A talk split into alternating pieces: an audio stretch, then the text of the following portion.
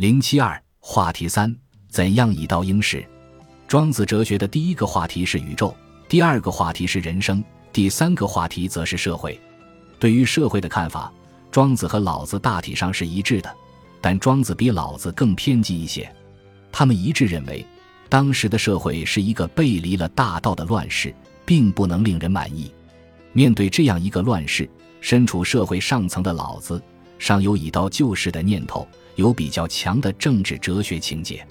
他积极地为当权者出主意，奉劝他们无为而治，治大国若烹小鲜。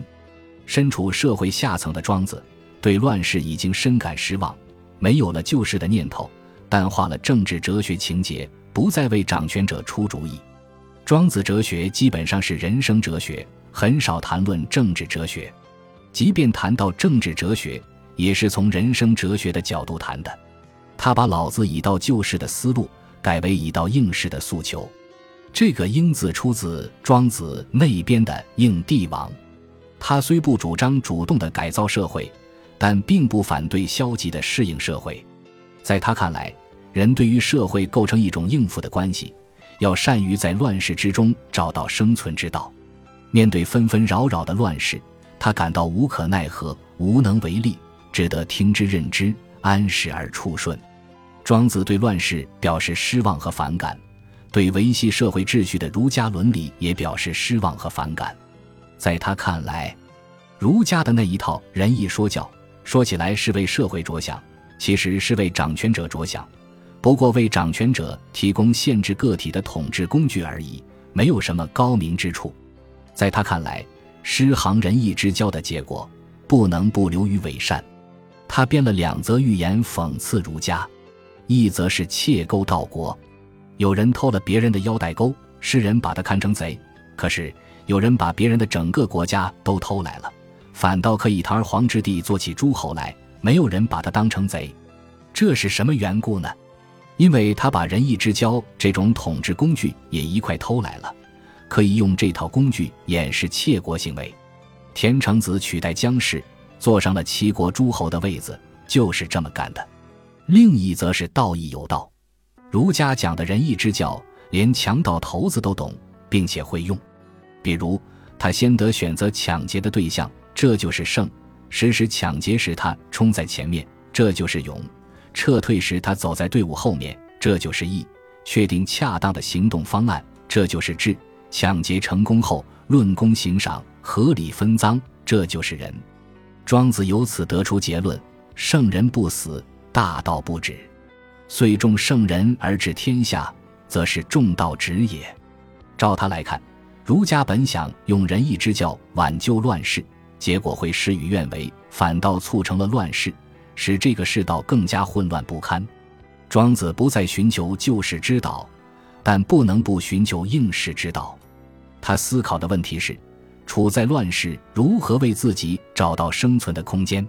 既然无力改变世道，那么就得退而求其次，解决如何此在的问题，找到一种保存自己的办法。这就叫做应试。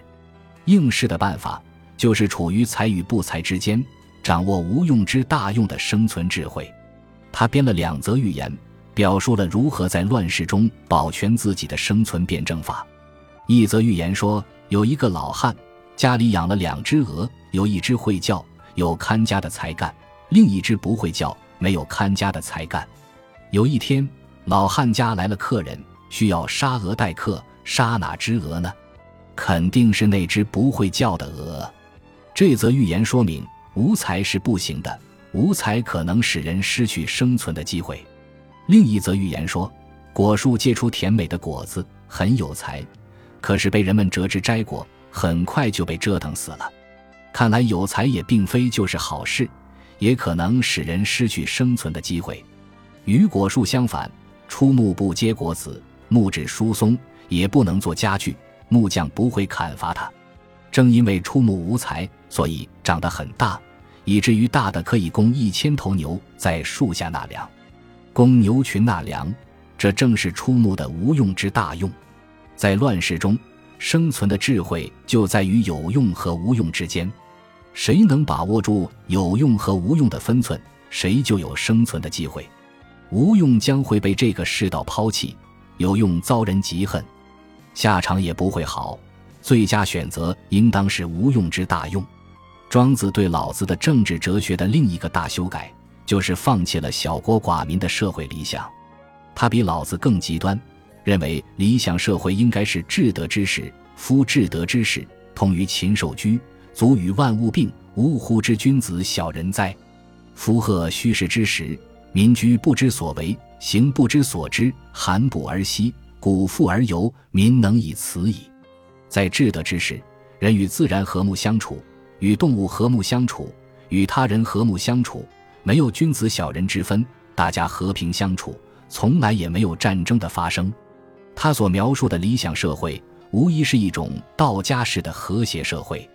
道家不像儒家那样积极倡导群体观念，但他们明确表示反对危害社会群体。如果人人都不危害社会群体，社会群体自然而然就安宁了。庄子认为，儒家到处进行仁义说教，努力维系社会群体，未必能收到良好效果。他指出，两条鱼在即将干涸的车道沟里相濡以沫。其实不如谁也不管谁相忘于江海。从表面上看，道家似乎并不积极地维系社会群体。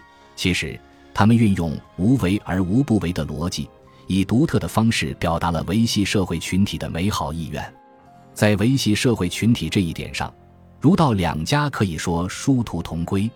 但总的来看，道家比较强调尊重个体的自由，注重个体性原则。儒家比较强调群体至上，注重群体性原则。实际上，个体与群体是一种辩证统一的关系，没有脱离个体的抽象的群体，离开群体，个体也不可能存在。从这个意义上说，儒道两家的社会理想可以构成互补效应。本集播放完毕，感谢您的收听，喜欢请订阅加关注，主页有更多精彩内容。